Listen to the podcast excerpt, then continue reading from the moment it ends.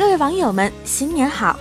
本期节目是我们一周数码会在二零一八年的第一期节目，感谢所有网友与我们共同见证了二零一七年的科技事件。苹果在这个新年过得有些不好受。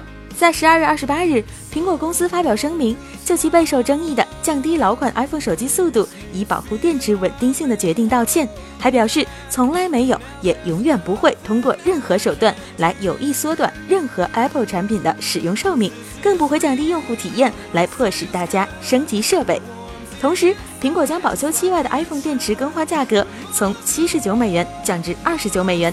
苹果中国也公布了相关的更换价格标准。苹果在全球范围内，从二零一八年一月底到十二月，将更换过了保修期电池的价格降低人民币三百九十元，从人民币六百零八元降到了人民币二百一十八元。此举针对使用 iPhone 六及后续机型的需要更换电池的用户。同时，苹果表示，在二零一八年初会发布一项 iOS 软件更新，其中的新功能可让用户更清楚地了解 iPhone 的电池健康状况。用户可以亲眼看到其状况是否影响了性能。对于这个处置结果，各位网友们还满意吗？三星 Galaxy S9 和 Galaxy S9 加即将发布，目前这两款新机已经通过了 FCC 认证。有国外网友根据传闻制作了两款手机的渲染视频。根据传闻，三星 S9 在外观方面跟 S8 差别不大，依然会使用全曲面屏，保留3.5毫米耳机孔。S9 配备单摄像头，而 S9 Plus 则配备了双摄像头。两款手机都配备后置指纹识别，位于背面摄像头下方，更加方便使用。同时，根据上市地区的不同，两款手机依然会采用高通骁龙八四五或三星自家猎户座九八幺零处理器。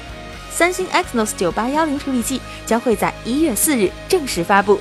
Exynos 九八幺零隶属于 Exynos 九系列家族，这也是该系列的第二款芯片。此前发布的 Exynos 八八九五。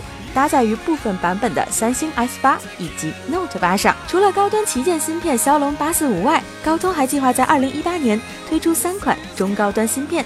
有消息称，这三款芯片被命名为骁龙六七零、骁龙六四零以及骁龙四六零。其中，骁龙六七零采用四核心 Creo 三六零 Gold 加四核心 Creo 三八五 Silver，骁龙六四零则采用双核 Creo 三六零 Gold 加六核心 Creo 三六零 Silver。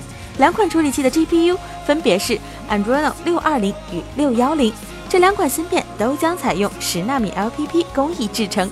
而骁龙四六零是比较低端的型号，仅采用了基于 ARM A 五五架构定制的八核心 Creo 三六零 Server 架构，GPU 为 Andreno 六零五。好了，本期的节目就是这样了，我们下期再见。